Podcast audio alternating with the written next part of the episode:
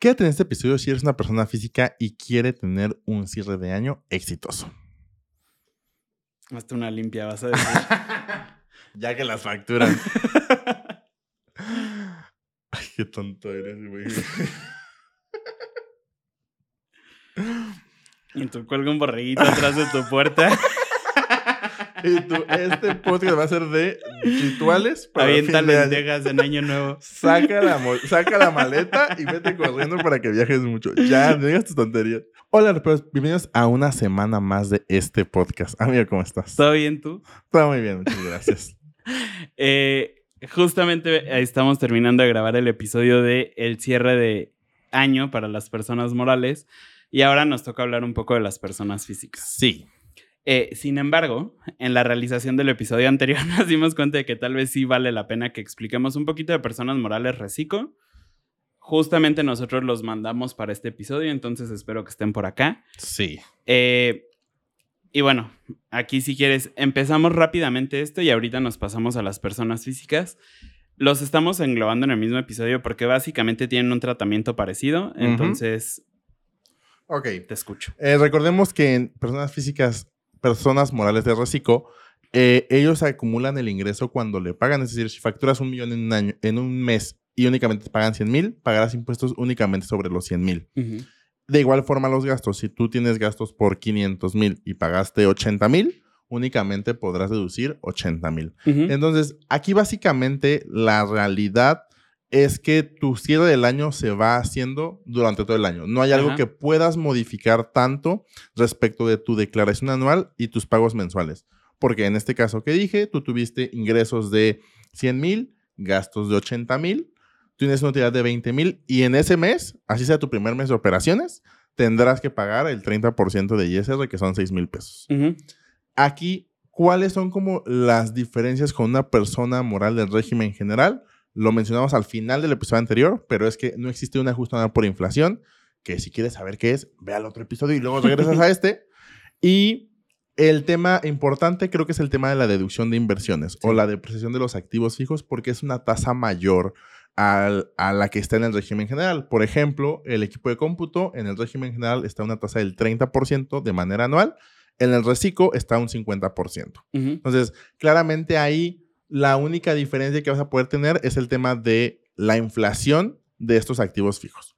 Pero realmente la diferencia entre tus pagos que hiciste durante todo el año y tu anual, pues va a ser la diferencia casi nula. Sí. Eh, creo que básicamente es eso. También en el otro episodio les comentamos que ustedes sí pueden realizar compra de inventario. Entonces esto también les puede ayudar. Y aquí lo que comentábamos justamente con Rubén en el Inter entre un episodio y otro es que ustedes como reciclos sí dependen de no recibir más, más ingresos al final del año. Entonces, sí es importante que ustedes puedan ir haciendo sus cierres, pero no nos permite tanta planeación el reciclo como la persona moral del régimen general, porque es muy común que las personas se quieren deshacer de su dinero al final del año por lo mismo, por su cierre fiscal. Entonces, si de pronto a alguno de tus clientes le sobró dinero y dice, de que lloren en su casa, que lloren en la mía, sí. te va a hacer el pago el 31 de diciembre y con eso ya no hay mucho más que se pueda hacer. Es correcto. Entonces, tengan ahí mucho cuidado con eso, traten de planear, traten de cerrar sus cuentas por cobrar antes para que puedan estar como conscientes y no les vayan a mover tanto esta planeación que ustedes ya vienen haciendo. Sí. Ahora sí, vámonos con personas físicas. Sí. Aquí vamos a dividirlo en dos partes. La primera son todos los regímenes, excepción de reciclo, o la gran mayoría de los regímenes. Y al final reciclo porque es un poco más sencillo el cálculo, el ajuste anual, porque ni siquiera es una declaración anual. el nombre es ajuste. Entonces, creo que en personas físicas lo primero que tenemos que identificar es de dónde obtienes ingresos. ¿Por qué? A diferencia, voy a poner el ejemplo de una persona moral donde no importa si la persona moral renta y presta servicios profesionales y hace actividad empresarial, va a pagar de la misma forma. Aquí, eh, pensando que eres una persona que tiene un ingreso por una renta, que tiene una actividad empresarial y que tiene un ingreso por sueldos y salarios, tendrás tres formas en las que tendrás que pagar impuesto y que te, o te habrán retenido. El régimen de arrendamiento, tendrás que pagar el impuesto únicamente por tus ingresos de arrendamiento de manera mensual cuando los cobras. aplicando de tus ingresos una deducción opcional del 35% o los gastos y aplicarás las, la tarifa y podrás aplicar retenciones. Entonces, probablemente en los meses, porque también es muy común que pase, que si le, si le rentas a una persona moral, la retención te alcanza a pagar el impuesto. Ujú. Entonces, eso podría ser una opción. Y en los mensuales nunca pagaste ISR porque te retuvieron. Después sigue tu actividad empresarial o servicios profesionales, donde igual tendrás ingresos efectivamente cobrados, deducciones efectivamente pagadas, te dará una utilidad o base gravable. También podrás, tendrás que aplicar la tarifa mensual, pero conforme a cada mes, depende en qué mes estés, tendrás que cambiar esta tarifa te dará un impuesto por pagar. Podrás disminuir los pagos que hayas hecho en meses anteriores o las retenciones que te hayan realizado y ahí pagarás Sí. tus impuestos. Y en este otro ejemplo que sea sueldos y salarios, pues tu patrón ganas X monto, ganas 100 mil pesos, te retiene 20 mil y pues ya te deposita únicamente 80. Ujú. Entonces ya pagaste, ya pagaste, ya sea tú con tu dinero o a través de retenciones, el impuesto. Y estará bien el cálculo de cada uno. Ujú. Sin embargo, en la declaración anual tienes que sumar todos tus ingresos, tienes que hacer un- una suma de, de tu- del total de tus ingresos acumulables. Y entonces aquí puede llegar a ser un problema que es muy común que pase, donde dices, es que, ¿por qué estoy pagando en mi declaración anual si yo ya pagué durante todos los meses Sí. y ya me retuvieron y todo bien? ¿Qué es lo que pasa? Que a lo mejor tú tuviste de ingresos de rentas 15 mil, de utilidad, bueno, de utilidad, ok, después de esta corte medio extraño, fue porque preferimos hacerlo ya con cálculos reales. Vamos entonces a pensar en una persona física que tiene tres tipos de ingresos. Ingresos por arrendamiento, actividad empresarial y eh, sueldos. Entonces, el ingreso por arrendamiento de manera mensual, y desde aquí vamos a notar las diferencias. Eh, un, ingreso por arrendamiento, recordemos que puedes aplicar una deducción opcional de 35, que esa va a ser la opción que vamos a usar para este cálculo. Un ingreso de 15 mil nos va a dar, después de esta deducción opcional, una base o una utilidad de 9,750 Ujú. da un ISR determinado de 743 pesos y pensemos que esta, esta renta se la hace a una persona moral. Entonces, esta persona moral le retiene el 10% de esos eh, 15 mil, es decir, 1,500. Eso quiere decir que en el pago mensual no tendrá que pagar nada porque la retención es mayor al impuesto causado. El ingreso por actividad empresarial, ingresos de 50 mil, gastos de 30 mil y nos da una utilidad de 20 mil. El ISR que tendría que pagar por este ingreso serían 2.604 pesos. Como es actividad empresarial, no existen retenciones, entonces eso sí tendría que pagarlo al SAT. Y después su ingreso por sueldos y salarios, de un ingreso de 25 mil, nos da un impuesto de 3.672. Entonces, esta persona en todo el año, en todo este mes, perdón, ganó 90 mil pesos y tuvo deducciones de 35,250, lo que nos da una utilidad de esos tres ingresos de 54,750. En la declaración anual, lo que pasa es que tenemos que sumar estos tres ingresos. El ISR de ese, esos 54,750 es de 10,892. Sin embargo, entre lo que le retuvieron la persona moral que le renta y la persona, mora- la persona que le paga un sueldo y el pago que hizo al SAT únicamente fueron 7,776 pesos.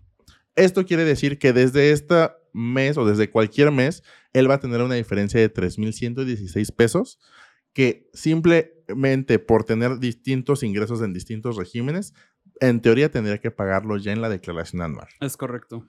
Entonces, esto fue de manera mensual, pero esto básicamente, eh, es- es- si lo escalas a una, a una declaración anual, tendría que pasar lo mismo.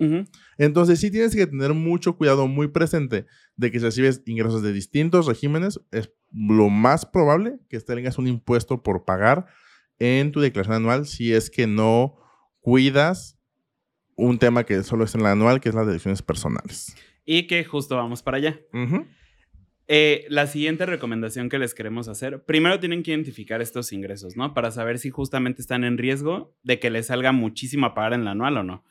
Si tú eres una persona física normalita que únicamente, por ejemplo, un contador, no únicamente prestas tus servicios contables a personas, normalmente no vas a tener este tipo de ajustes. porque mes a mes tú ya fuiste viendo cuántos fueron tus ingresos, cuántos fueron tus deducciones y ya pagaste como te tocaba. Y aparte, la mecánica de los cálculos de los 12 meses va haciendo ajustes, porque nosotros vamos viendo el total de los ingresos acumulados, el total de las deducciones acumuladas, nuestra utilidad acumulada y a eso le aplicamos la tarifa de ese mes, que es una tarifa acumulada nuevamente. Pero eh, si ya identificaste que estás en este riesgo, uno de tus grandes salvadores pueden ser las deducciones personales. Sí. ¿Por qué? Porque en este ejemplo, ¿cuánto tenías de utilidad? 50 y algo mil. ¿no? 54.750.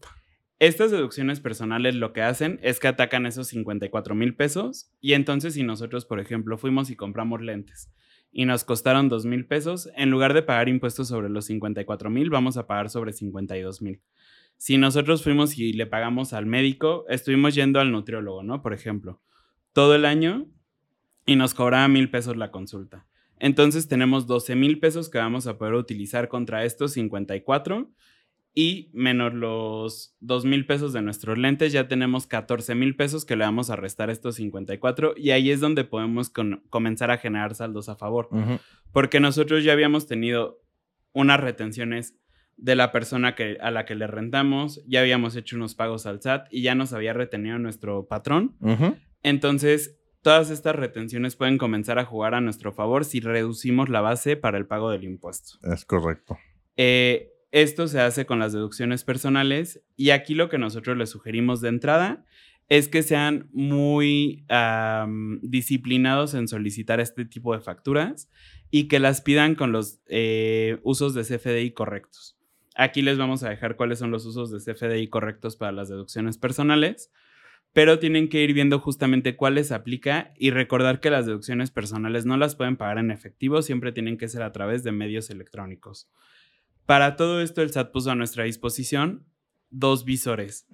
El visor de nóminas, que es el que nos va a permitir saber cuáles fueron los recibos de nóminas que timbró nuestro patrón por nosotros. Y aquí esto también nos va a servir para que nosotros podamos saber si de alguna forma tenemos algún homónimo o si alguien quiso timbrarnos algún recibo de nómina indebido. Ahí nosotros vamos a ver cuáles son nuestros patrones que nos timbraron recibos de nóminas y si nosotros sabemos que trabajamos en Costco, por ejemplo, y vemos de pronto un recibo de nómina de Sams, es una red flag. Sí, claro. O sea, únicamente nuestros ingresos corresponden a Costco y como ya les explicamos en el video de cómo solicitar una factura cuando no te la quisieron emitir, que aquí les digo que nunca nos la emitieron, eh, pero sí nos llegó un correo de que iban a comenzar una revisión con ellos. Sí. Eh, en ese mismo apartado para solicitar estas facturas también hay un apartado para solicitar recibos de nómina que fueron expedidos indebidamente. Sí, y justamente en esta última declaración anual sí decía de que bajo protesta de decir verdad, si reconocías o nuestros ingresos. Porque ahí sí te daba la opción de eliminarlos, anteriormente no. No, exacto. Y también eh, hay otro visor que es el de deducciones personales y que justamente este visor es el que nosotros de pronto podemos ver en nuestra declaración anual donde nos precargan todas las deducciones que tenemos y que sí cumplieron con los requisitos. Porque de pronto nos toca que nos dicen, oye, pero si yo fui al doctor y me gasté 70 mil pesos en el doctor, sí, pero lo pagaste en efectivo, entonces no es deducible. Entonces, aquí nosotros vamos a poder ver justamente cuáles sí están cumpliendo con los requisitos y cuáles sí el SAT incluso nos está permitiendo deducir en la declaración anual. Sí. Entonces, sí, eso es, eso es muy importante. Y creo que también un comentario que es importante mencionar en este punto de deducciones personales es que no esperen recuperar el monto de sus deducciones. Es decir, si, si tuvieron deducciones personales por 50 mil, no esperen que el ISR a favor que salga de 50 mil, si no va a ser en proporción a la tarifa que recordemos, si no, supongo que va a ser como por aquí, es más o menos el porcentaje que viene. O sea, si gastaste 50 mil y estás en el porcentaje del 1088 y te sale un saldo a favor, vas a recuperar el 10.88 el 10 de esos 50 mil, no los 50 mil completos. Entonces, sí es muy importante que lo tengas en mente, porque luego sí nos llegan a preguntar, oye, pero es que yo gasté mucho en el doctor. Y yo, pues sí, pero no funciona así la mecánica de cálculo. sí. El otro punto es que revises, o sea, que todas tus facturas, o sea, las que tú hayas emitido, tengan tus retenciones, o sea, que las retenciones de tus pagos mensuales y de tus facturas sí coincidan. Porque también puede ser que por algún error de dedo o lo que sea, tengas retenciones por 20 por mil y a lo mejor tengas 22 mil. Entonces también identificar esas diferencias y corregirlas. Porque si no, vas a tener un problema porque al final si te, bueno, en la declaración anual, si el SAT dice, oye, dime quiénes te retuvieron. Entonces, si haces una, un match, un cruce entre la información que tiene el SAT, tus recibos de nómina, perdón, tus, tus facturas emitidas y tus retenciones realizadas. Entonces, sí tienes que tener mucho cuidado de que tus retenciones son correctas. Y aquí yo quiero obviar lo obvio. Ok. Eh, porque tal vez es obvio para mí porque pues me dedico a esto, pero no para todos. Si tú eres una de las personas que lleva sus impuestos por cuenta propia, lo único que creo que tienes que saber es que las retenciones son válidas hasta el momento en el que te pagó tu cliente. Entonces, si nosotros emitimos una factura por 100 mil pesos en PPD porque no nos lo han pagado y no sabemos cuándo nos lo van a pagar en ese mes, y trae una retención de 10 mil pesos, esos 10 mil pesos únicamente los voy a poder utilizar yo hasta el momento en el que me pagaron esa factura. Si no me la han pagado, esa retención todavía no tiene validez y por lo tanto yo no la puedo utilizar para disminuir mis impuestos. Es correcto. Eso también es súper importante y tienen que estar como muy conscientes de cuáles son las facturas que cobraron que tienen retenciones para poder saber cuáles van a poner en la declaración anual. Y algo que también tienen que saber si es que son nuevos en este mundo es que en la declaración anual, bueno, no en este mundo, en este mundo tributario, porque no creo que un bebé nos esté viendo. Pero en la declaración anual justamente te preguntan el RFC de los retenedores. Entonces, aquí si queremos ir ganando como tiempo al tiempo, lo que nosotros tendríamos que hacer es ver de las facturas que nos pagaron y de las retenciones que sí están vigentes, a qué RFC corresponden, porque probablemente tengamos más de un cliente que nos esté reteniendo.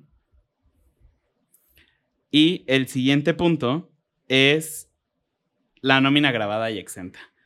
Entonces, en términos generales de esta nómina, que sí es eh, ingreso para los colaboradores exento, pero para nosotros nos van a castigar, lo que nosotros tenemos que hacer es ver de la nómina que nosotros les pagamos exenta este año, si es mayor o menor a la del año pasado.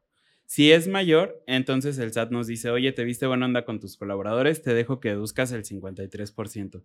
Si es menor, como castigo de que probablemente no estamos pagando los mismos sueldos, de que tenemos menos personas, etcétera, el SAT únicamente nos va a permitir que deduzcamos el 47%. Esto es importante porque, nuevamente, y como lo mencionábamos en el episodio pasado, nosotros podemos tener como en mente cuánto nos llegamos a gastar en nómina, en, en otro tipo de gastos y decimos, no, pues mi utilidad es de 10 pesos pero de esos 10 pesos, en realidad no fue todo deducible y entonces vamos a tener que pagar un impuesto adicional que justamente no pagaron los colaboradores.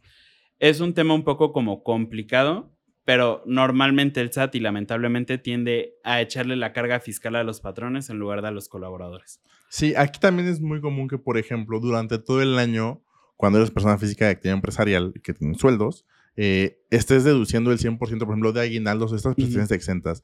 Aquí nada más como recomendación, eso sí es como para los colegas, es que sí revisen y que deduzcan, ah, si no hicieron esos ajustes durante todo el año, que en diciembre sí disminuyan esos ingresos exentos. Porque ahí más o menos van a poder jugar un poco o disminuir el tema de, las deducciones autorizadas. Y que sea lo más apegado el impuesto que ya calcularon hasta diciembre, eh, eh, que no tenga tanta diferencia con su declaración anual. Porque aparte también con el aplicativo que existe, pues tampoco puedes disminuir tus deducciones. Entonces también es un poco ahí complejo, pero sí tienen que revisarlo que en diciembre hayan hecho esa disminución de deducciones. Y ya lo siguiente que nos queda es únicamente para reciclo persona física, pero esto creo que no hay nada que decirles, o sea, no hay una planeación de cierre que se pueda hacer, no hay absolutamente nada. En este, básicamente la declaración anual como existe para el reciclo, es que de entrada tenemos que saber que todos los ingresos que tenemos en Reciclo no se van a acumular para el cálculo de la declaración anual, por ejemplo, con nuestros sueldos y salarios. Sin embargo, los sueldos y salarios sí se agregan al Reciclo para calcular el límite de los 3 millones y medio. Aquí, ¿qué es lo que quiero decir? Si nosotros tenemos 3 millones de, de ingresos en Reciclo y en sueldos y salarios tenemos 500 mil, estamos todavía en el límite y nosotros vamos a pagar el impuesto de nuestros sueldos y salarios por los 500 mil y en reciclo por nuestros 3 millones. Pero si tuviéramos 3 millones en reciclo y en nómina 600 mil, entonces ahí ya nos habremos pasado, ya nos tenemos que salir y tenemos que hacer todo un recálculo. Ajá. Eh, esto es importante que lo tengan en cuenta porque nosotros en el reciclo lo que vamos a hacer para cerrar es nuestros ingresos, no tenemos deducciones, solo podemos ver cuál es la tarifa que nos tocaría pagar de impuesto en la declaración anual. Recordemos que normalmente para Recico tenemos una tabla mensual y una tabla anual. Entonces, ver de la suma de todos nuestros ingresos mensuales, cuánto nos tocaría pagar en la tabla mensual, en la tabla anual, perdón. De nuestros ingresos anuales. Ajá. Sí. A ver. De nuestros ingresos anuales. Ajá. Revisar en qué, en qué rango de los ingresos anuales estamos. Y ese sería el porcentaje a aplicar. Ajá.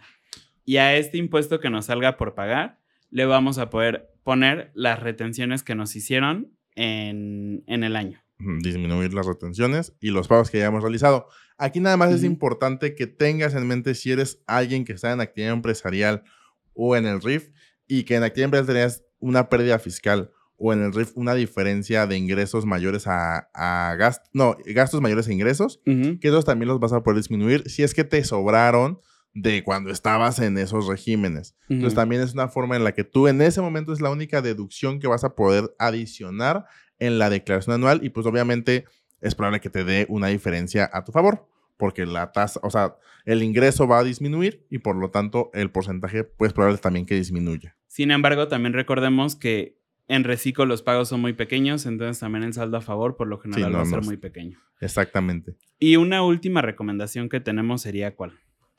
Y nada, así también como comentario antes del punto final, es eh, que si eres alguien que está en reciclo y tienes sueldos y salarios, probablemente te dijeron cuando estuviste en reciclo, no tienes deducciones personales como reciclo. Sin embargo, si tienes ingresos de sueldos y salarios, sí sería importante que solicites estas facturas de deducciones personales porque te van a ayudar a disminuir el, la base gravable o la utilidad para el pago de impuestos y es probable que ahí, a diferencia del ISR a favor que pueda salir en reciclo, sea un poco más interesante. Y como únicamente son sueldos y salarios, es probable que también, eh, pues, el- la devolución sea automática. Entonces, también eso es importante. Eh, y antes del último punto, es también revisar que si en tu declaración anual es probable que tengas un impuesto por pagar. Esto ha sido una mecánica que ha existido los últimos años y que únicamente es aplicable para personas físicas, es que pueden hacer un pago, eh, el pago del impuesto hasta en seis parcialidades con un pequeño interés que cobra el SAT, pero pues va, da esta tranquilidad de decir, oye, tengo que pagar 12 mil pesos, en vez de pagar 12 mil en un mes, puedes pagar 2 mil y un poquito más durante seis meses, por ejemplo. Y la verdad es que en este caso el interés sí es muy pequeño. Sí. O sea, la verdad es que tal vez sí vale la pena. Nos decía un cliente, a ver, si tengo el dinero para pagarlo ahorita, mejor lo pongo en CETES o lo pongo en cualquier otra cosa que me va a dar más de lo que voy a pagar y ya le estoy ganando dinero al SAT. Ujú. O sea, ahí también ustedes analícenlo, pero sí es algo que se puede hacer porque el interés es muy chiquito. Sí, sí, sí. Eh, entonces nada más sería revisar eso, si tienes un impuesto por pagar porque tienes distintos regímenes. Ujú. Eh, en reciclo es poco probable que pase, pero, o sea, si tienes distintos regímenes, que analices y lo pasa, en cuánto lo vas a poder diferir. Recordemos que es hasta seis. Sí. Y el último punto, ahora sí, es que analices, o sea, si estás en el régimen de arrendamiento, en actividad empresarial y no sabes por qué sigues ahí, si tal vez eres aplicable para estar en el régimen simplificado de confianza, porque no eres socio de ninguna sociedad, porque tus ingresos no superan 3.5 millones de pesos, porque estás al corriente con tus obligaciones fiscales, tal vez es analizar que para 2024 puedas entrar a este régimen. Eh, entonces, tal vez eso también sería importante en tu cierre, revisar si es, eres aplicable o no eh, para estar en este régimen. Tendrás Ujú. que checarlo con tu contador y si no, puedes agendar una historia con nosotros en arpeaconsultores.com, en la historia.1, en la esquina superior derecha. Ujú. Ahí viene todo, todos nuestros horarios. Ahorita ya, esto ya es diciembre, entonces nuestros días son muy limitados. Ujú. O sea, están abiertos dos días a la semana. Entonces, podemos analizar en una hora más o menos cómo estás en tu situación fiscal y decirte, ah, ¿sabes qué? Tal vez te conviene el reciclo, tal vez no. O más o menos eh, conforme lo que vemos de la información que tienes, es probable que sí pagues, es probable que no pagues y que todo te quede claro. Ya sea este tema de persona física, de persona moral o de cualquier tema que tenga que ver con el tema de impuestos, puede ser a través de esa asesoría uno a uno en nuestra página de internet. Sí. Y ¿Algo más? No, creo que es todo por el episodio de esta semana. Ok. Recuerda seguirnos en nuestras redes sociales. Estamos en Instagram, Facebook, Tweets, ah, YouTube, Spotify, Reddit y me falta una. TikTok. TikTok. y creo que es todo por este episodio. Ajá. Yo soy Arturo. Yo soy Eric. Juntos somos Arpea y nos vemos la siguiente semana.